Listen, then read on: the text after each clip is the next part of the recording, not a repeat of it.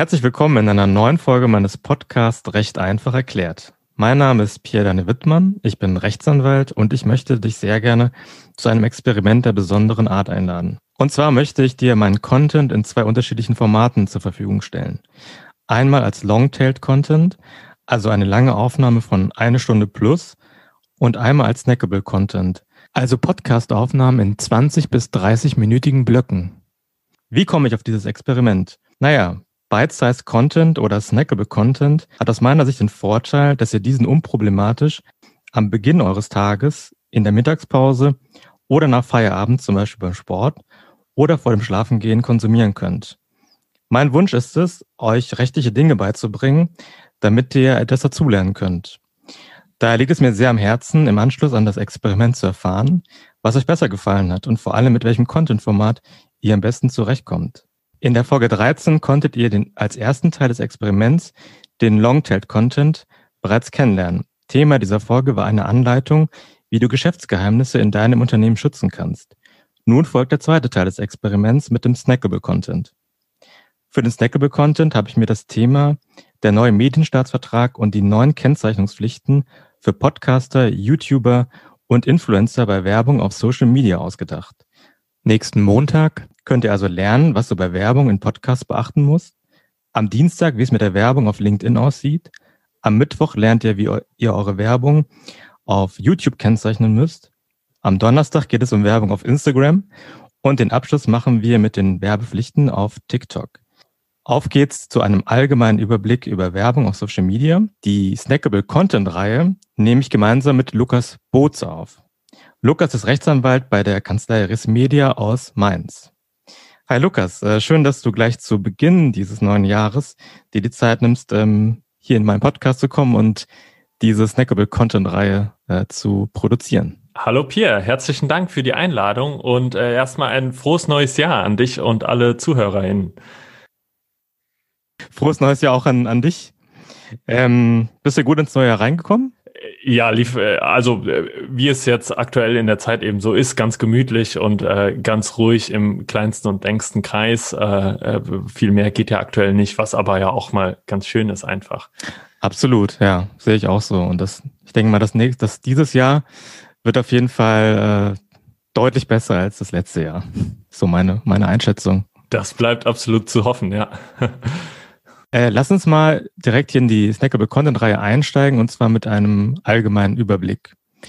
Was äh, ist denn Werbung überhaupt? Der Begriff Werbung ist sehr, sehr weit gefasst. Ähm, zum einen gibt es ähm, verschiedene Gesetze, die ähm, den Begriff Werbung definieren oder äh, Regelungen zu Werbung enthalten. Zum anderen gibt es auch relativ viel Rechtsprechung zu Werbung. Und sowohl die Gesetze als auch die Rechtsprechung legen den Begriff Werbung extrem weit aus. Wenn man es für den Laien einfach mal kurz und verständlich zusammenfassen will, dann kann man sagen, Werbung ist jede Maßnahme, die irgendwie absatzfördernd ist.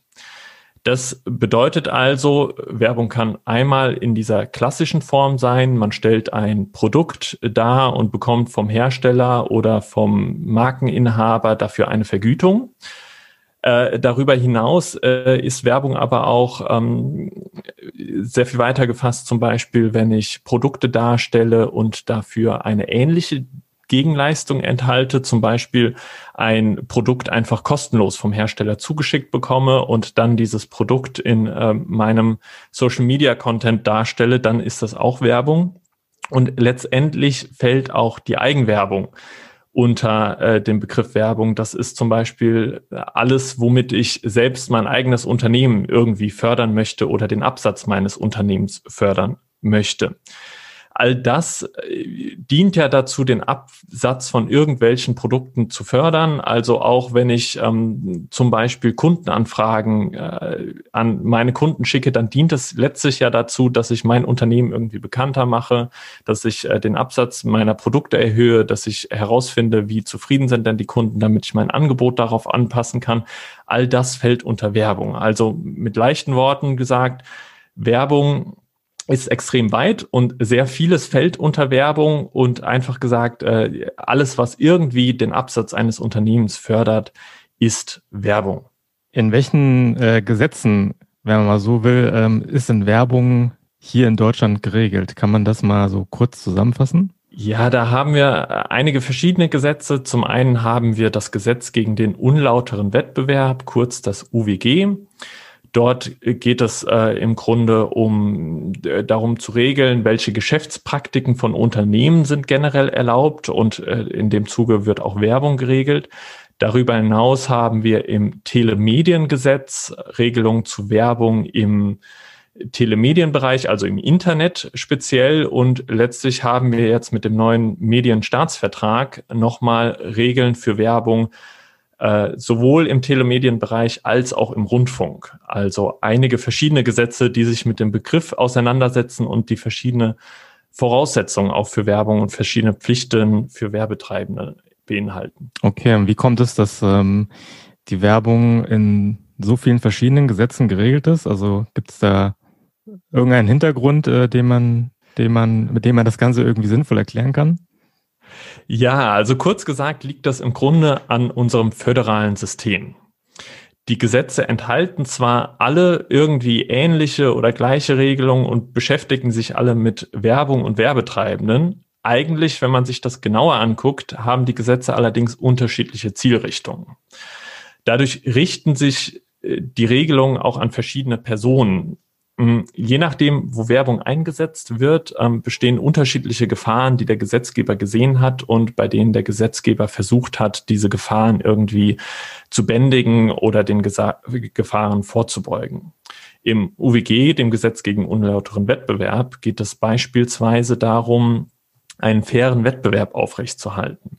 Die Werberegelungen, die wir also im UWG finden, die äh, sind in erster Linie dazu da, Verbraucher und Konkurrenten zu schützen. Ähm, beispielsweise kann man hier nennen penetrante Werbung, belästigende Werbung, besonders aggressive Werbeansprachen oder auch ähm, falsche Vergleiche von verschiedenen Produkten, die nicht der Wahrheit entsprechen. Das sind äh, so Gefahren, die bei Werbung auftreten, die der Gesetzgeber versucht hat, äh, in den Griff zu bekommen. Beim TMG hingegen, dem Telemediengesetz, da hat der Gesetzgeber versucht, auf neue Entwicklungen Einfluss zu nehmen, die dadurch entstanden sind, dass das Internet aufkam. Dadurch hatten einfach viel mehr Personen die Möglichkeit, sehr einfach Werbung zu posten, sehr einfach Inhalte äh, bekannt zu machen, weit zu verbreiten. Und darauf hat der Gesetzgeber versucht, ähm, auf die neuen Gefahren, die dadurch eben entstanden sind, Einfluss zu nehmen. Und letztendlich im Rundfunk liegt die Gefahr hauptsächlich darin, dass Werbung und Nachrichten verknüpft werden können.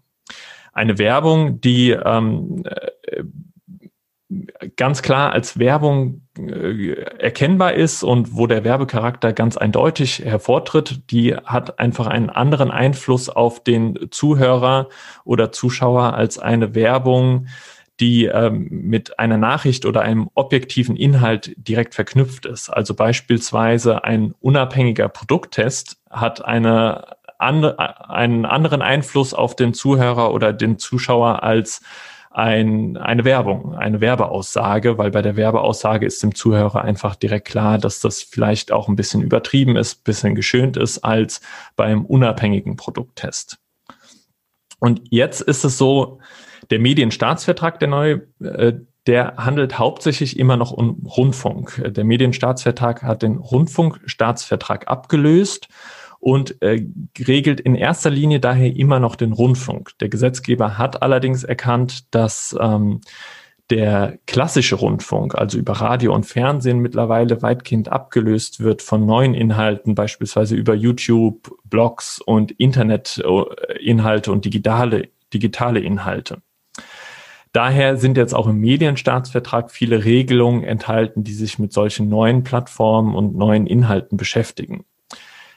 Jetzt muss man wissen, dass in Deutschland durch das föderale System verschiedene Gesetzgeber zuständig sind für diese Regelung.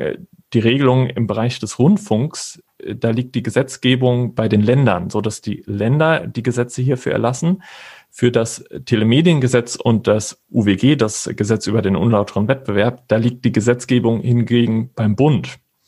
Und dadurch kommt es, dass jetzt die Länder den Medienstaatsvertrag geschlossen haben und der Bund die anderen Gesetze erlassen hat und wir jetzt insgesamt drei Gesetze haben, bei denen es um Werbung geht.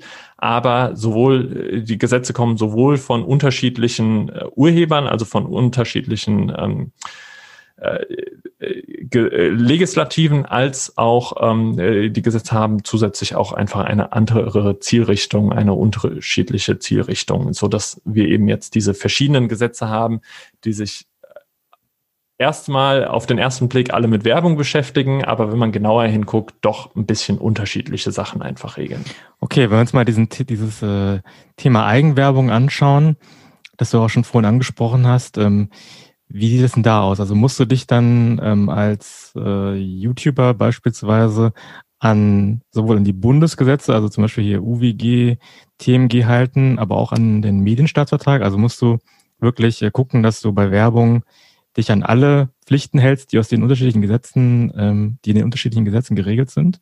In den meisten Fällen ja. Das ist aber für die Praxis jetzt auch gar nicht ganz so wichtig, aus welchem Gesetz die ähm, jeweilige Pflicht tatsächlich resultiert. Denn glücklicherweise, obwohl wir so viele verschiedene Gesetze haben, sind die Voraussetzungen, die Werbetreibenden einhalten, in den Gesetzen dann doch sehr ähnlich oder weitgehend gleich geregelt. Das ist also äh, der Vorteil. Man muss sich nicht, man muss nicht drei Gesetze im Blick haben. Wenn man sich an eines hält, hält man sich meistens an alle Gesetze. Bei äh, äh, Eigenwerbung ist es so, äh, dass äh, die ebenfalls unter die Werbung zählt. Das habe ich ja vorhin schon kurz gesagt. Der neue Medienstaatsvertrag, der nimmt auch ausdrücklich Bezug auf Eigenwerbung. Also in der Definition der Werbung sagt der Medienstaatsvertrag ausdrücklich, ja, Eigenwerbung ist auch Werbung. Daher ist es grundsätzlich erstmal notwendig, dass man sich auch bei der Eigenwerbung an die Vorschriften der Werbung hält. Allerdings ist es bei Eigenwerbung auch so, dass man die Eigenwerbung viel schlechter verschleiern kann. Also Schleichwerbung tritt viel weniger auf oder wahrscheinlich sogar gar nicht auf.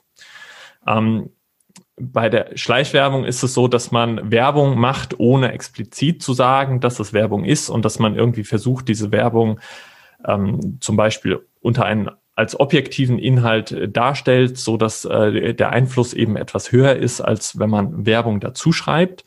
Und das geht bei Eigenwerbung nicht, denn wenn man versucht, seinen eigenen Absatz zu fördern, sein eigenes Unternehmen zu pushen oder äh, wenn wir jetzt beispielsweise für diesen Podcast hier bei LinkedIn und Co. Werbung machen, dass sich Leute diesen Podcast anhören sollen, dann ist das streng genommen, streng genommen Eigenwerbung. Allerdings ist jedem Zuhörer auch direkt klar, dass das Eigenwerbung ist und dass äh, derjenige, der das postet, gerade versucht, seine, seinen Absatz zu fördern oder seine Follower zu erhöhen. Äh, und deswegen ist die Kennzeichnungspflicht bei der Eigenwerbung einfach sehr viel geringer und da muss man sehr viel weniger kennzeichnen als bei Fremdwerbung.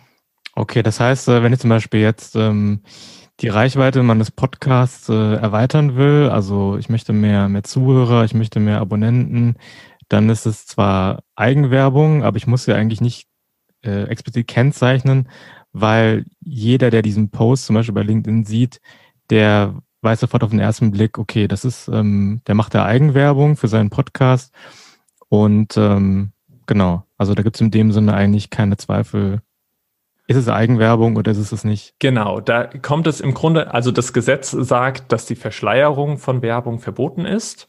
Also man muss, ähm, es muss immer deutlich sein, wenn man Werbung macht, dass das auch Werbung ist. Und äh, die Rechtsprechung geht in der Regel davon aus, zum einen, wenn ein Unternehmen handelt, dann ist das immer irgendwie auch werblich. Zum anderen, die Empfänger dieser Werbung, denen ist aber auch klar, wenn ein Unternehmen handelt, dass ein Unternehmen natürlich versucht, seine Produkte zu verkaufen und seinen Absatz zu fördern. Von daher ist dann die Werbung auch nicht verschleiert, weil es einfach ganz eindeutig ist, dass das Werbung ist. Deswegen muss man Eigenwerbung nicht so kennzeichnen, wie man Fremdwerbung kennzeichnen muss. Etwas komplizierter oder etwas äh, interessanter wird es dann, wenn wir in den Grenzbereich zwischen Eigenwerbung und Fremdwerbung gehen. Nämlich immer dann, wenn ich ähm, zum einen Eigenwerbung betreibe, um meine Followerzahlen zu erhöhen, zum anderen das aber mit Produkten von Fremdanbietern mache. Beispielsweise, wenn ein Influencer auf Instagram zum Beispiel oder auf irgendeiner anderen Social-Media-Plattform Posts macht, um die Followerzahl zu erhöhen und dabei auf fremde Marken verweist, ohne jedoch ähm, explizit Werbung für diese fremden Marken machen zu müssen, äh, zu wollen, beziehungsweise ohne eine Gegenleistung dafür zu erhalten. Also wenn äh, die fremden Marken einfach selbst gekauft wurden und der Influencer äh, die toll findet und deswegen das auch in seinem Post ähm, äh, vielleicht auch verlinkt, ähm, dann wird es etwas komplizierter in diesem Grenzbereich. Da ist dann, ähm, da ist die Rechtsprechung auch einfach nicht mehr so eindeutig, wie, äh, wie damit umzugehen ist, wenn jetzt ähm, einerseits Eigenwerbung vorliegt, aber gleichzeitig auch irgendwie auf fremde Marken Bezug genommen wird. Okay. Ähm, und kann man das irgendwie vielleicht so ein bisschen dann äh, nochmal spezifizieren? Also wie das dann ist, wenn ich fremde Inhalte, fremde Werbung in, in meinen Content praktisch äh, einbringe? Also ja, wie, wie sieht es dann da aus? Genau, jetzt kommen wir quasi schon direkt in die, in die Kennzeichnungspflichten von Werbung. Dafür vorne rangestellt vielleicht noch einmal, wenn ich Fremdwerbung mache, dann muss ich diese Werbung in der Regel kennzeichnen. Sprich, ich muss dazu schreiben, dass das Werbung ist, damit diese Werbung nicht verschleiert wird. In diesem Grenzbereich, den ich jetzt gerade angesprochen habe, da ist sich die Rechtsprechung tatsächlich sehr äh, uneinig, wie man denn damit überhaupt vorgehen soll oder wie man damit überhaupt umgehen soll. Bislang gibt es noch kein Urteil des Bundesgerichtshofs, keine BGH-Entscheidung, die das einmal klarstellen würde. Dafür gibt es aber verschiedene Entscheidungen von Oberlandesgerichten, die sich aber in der Sache äh, im Ergebnis komplett widersprechen. Wir haben hier drei Oberlandesgerichtsentscheidungen, die äh, alle etwas anderes sagen, was es für Werbetreibende dann etwas schwierig macht, damit auch umzugehen. Wir haben zum einen die Auffassung der Frankfurter Richter vom OLG Frankfurt. Ähm, das äh, Oberlandesgericht vertritt die Auffassung, dass Werbung gekennzeichnet wird, immer wenn fremde Marken auch ohne Gegenleistung dargestellt werden. Denn die Werbung dient ja gleichzeitig der Eigenwerbung. Da ging es darum, dass eine Influencerin hat ähm, sich selbst Produkte gekauft und hat ein Bild gepostet auf Instagram und äh, in diesem Bild die, die Kleidung, die sie anhatte, ähm, mit den Herstellerseiten ver vertaggt und verlinkt. Und da hat das Oberlandesgericht gesagt, ja, weil die Influencerin mit dem Post gleichzeitig versucht, die eigene Followerzahl zu erhöhen, also für sich selbst Werbung macht. Dadurch muss auch dann diese Fremdwerbung der fremden getagten Marken gekennzeichnet werden als Werbung. Dagegen hat das OLG München I dann allerdings angewendet, ähm, dass äh, keine Werbekennzeichnung notwendig ist, wenn die fremden Marken ohne Gegenleistung bereitgestellt werden. Sprich, ähm, eine Werbekennzeichnung ist nicht notwendig, wenn die Produkte selbst gekauft werden und weil man sie so toll findet, dann eben auch verdeckt werden. Die Werbekennzeichnung ist hingegen notwendig, wenn ich äh, die Produkte beispielsweise vom Hersteller kostenlos zugeschickt bekommen habe und behalten darf, ohne etwas dafür zu zahlen oder auch wenn ich Geld dafür bekomme, dass ich äh, die darstelle. Also wenn ähm, die Produkte an bestimmte Bedingungen geknüpft sind, dass der Influencer die bekommt und darstellt, dann muss gekennzeichnet werden. Und letztlich haben dann, äh, hat dann das OLG Hamburg gesagt, ähm, dass im Grunde bei Influencer-Marketing mittlerweile den Rezipienten auf Instagram beispielsweise vollkommen klar ist, dass das immer Werbung ist. Sprich, wenn ein Influencer etwas postet und damit eine fremde Marke verteckt, dann gehen die Nutzer mittlerweile davon aus, dass das immer Werbung ist und deswegen immer klar ist, dass es sich um Werbung handelt und die auch nicht verschleiert ist. Und das OLG Hamburg ist dann tatsächlich davon ausgegangen, dass da gar keine Werbekennzeichnung notwendig ist, weil es einfach eindeutig ist. Letztendlich haben wir hier also drei verschiedene Gerichte, die alle was anderes sagen. Wenn man äh, bis zu einer BGH-Rechtsprechung, bis es endlich mal eine gibt, wenn man auf Nummer sicher gehen will, verteckt man oder kennzeichnet man lieber einmal mehr, dass es sich um Werbung handelt, als einmal zu wenig, dann ist man auf der richt richtigen Seite oder auf der sicheren Seite. Ähm, du hast das Wort äh, getaggt äh, verwendet. Also meinst du damit, dass ich äh, zum Beispiel Links in die Beschreibung des Posts äh, reinschreibe oder was genau meinst du mit getaggt? Ja, also bei Instagram ist es ja so, dass man direkt auf den Bildern quasi Links reinsetzen kann. Man kann direkt, ich poste beispielsweise ein Bild mit einer tollen Jacke, die ich habe, und dann kann ich direkt in das Bild ähm, äh, einen Link reinsetzen, wo dann der, äh, der Name des Herstellers steht, wenn ich mit äh, der Maus oder wenn ich auf das Bild draufklicke am Smartphone und dann wird direkt im Bild wird das angezeigt und ich kann direkt über das Bild auf die Herstellerseite gehen. Das ist Vertaggen, aber das gilt natürlich auch für Links, die dann in, äh, in der Artikel, also in der Bildbeschreibung enthalten sind. Okay. Ähm, dann gehen wir mal über in die äh, Pflichten der, äh, der Plattformbetreiber. Also nehmen wir beispielsweise mal hier ähm, Audio-Streaming-Plattformen wie, wie Spotify oder Business-Netzwerke wie LinkedIn oder Social-Media-Plattformen wie Instagram und äh, TikTok. Trifft diese Plattformbetreiber eine, ja, sozusagen eine, eine Unterstützungspflicht, also eine Pflicht, mich bei der Kennzeichnung von, von Werbung zu unterstützen? Das äh, wäre zumindest sehr schön, weil wenn ich diese, diese Plattformen werden ja viel von Influencern benutzt und wenn ich diese Plattform jetzt nutzen will, dann muss ich ja auch die Möglichkeit haben, das ordentlich umzusetzen und ordentlich zu kennzeichnen. Von daher wäre es sehr schön, wenn die Plattformbetreiber auch die Pflicht haben, da natürlich bestimmte ähm, äh, Möglichkeiten zur Verfügung zu stellen. Ausdrücklich ist so eine Pflicht allerdings im neuen Medienstaatsvertrag jetzt nur für sogenannte Video-Sharing-Dienste geregelt. Video-Sharing-Dienste sind solche äh, Dienste, die äh, Videos, die der Dienst nicht selbst generiert, also Videos von Nutzern, verbreitet oder bereitstellt und äh, diese Funktion zumindest ein wesentlicher Teil der Plattform ist. Jetzt kann man mittlerweile natürlich diskutieren, ob jetzt nur YouTube so ein Videosharing-Dienst ist, wo es ja äh, vordergründlich nur um Videos geht, die von Nutzern ähm, bereit und hochgeladen, bereitgestellt werden und hochgeladen werden. Oder ob ähm, nicht auch weitere Social-Media-Dienste mittlerweile äh, Video-Sharing-Dienste sind. Denn wenn wir uns auch LinkedIn, Instagram und andere Dienste angucken, haben die ja mittlerweile eigentlich alle eine Videofunktion implementiert und bieten ihren Nutzern die Möglichkeit an, Videos zu hochzuladen und zu teilen und zu verbreiten. Und wenn man zu dem Ergebnis kommt, dass das eben eine, eine wesentliche Funktion des Netzwerkes ist, dann trifft auch dieses Netzwerk diese Pflicht.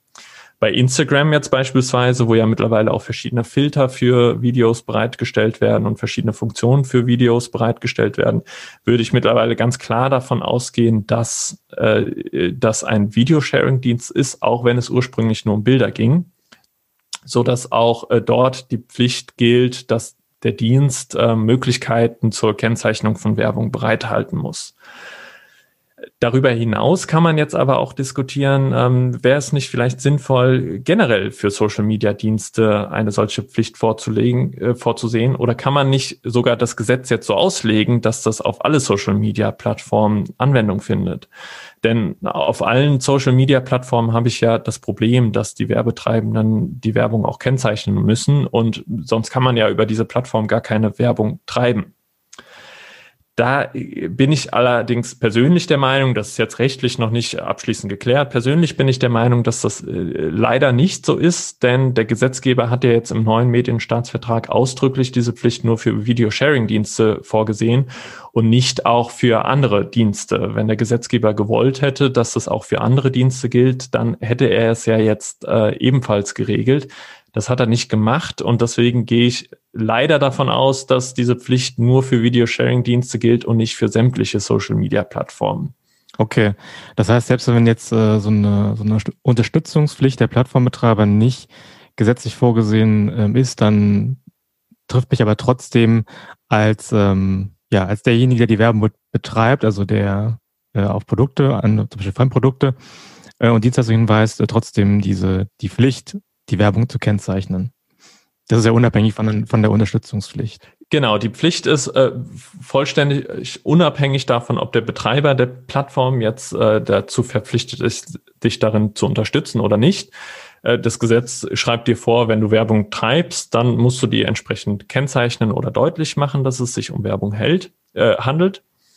Ähm, Allerdings ist es ja so, wenn, vor allem wenn große Influencer oder große Kanäle auf einem, einer Plattform tätig sind, die verpflichtet sind, Werbung anzuzeigen, dann äh, werden die Social-Media-Netzwerke hoffentlich auch, ähm, ohne dass sie verpflichtet sind, darauf eingehen und äh, den großen Kanälen die Möglichkeit bieten, die Werbung zu kennzeichnen, weil sonst müssten die großen Kanäle ja entscheiden, ob sie weiterhin auf der Plattform tätig sind oder nicht vielleicht die Plattform verlassen müssten, weil sie dort ihre Werbung nicht richtig kennzeichnen können. Deswegen gehe ich mal davon aus, dass die meisten Netzwerke früher oder später entsprechende Kennzeichnung, Kennzeichnungsmöglichkeiten anbieten und dass das nicht äh, völlig im leeren Raum ist. Es ist auch jetzt aktuell nicht im leeren Raum. Man kann auf allen Plattformen eigentlich die Werbung ganz gut kennzeichnen. Vielen Dank, Lukas, für den allgemeinen Überblick. So, jetzt nochmal an euch Zuhörerinnen und Zuhörer gerichtet. Nächsten Montag geht es los mit der Snackable Content Reihe. Wie gesagt, am Montag mit dem Thema Werbung in Podcasts. Ich würde mich freuen, wenn du am Montag wieder hier in meinem Podcast recht einfach erklärt einschaltest. Und ähm, ja, sag dann mal bis äh, nächste Woche.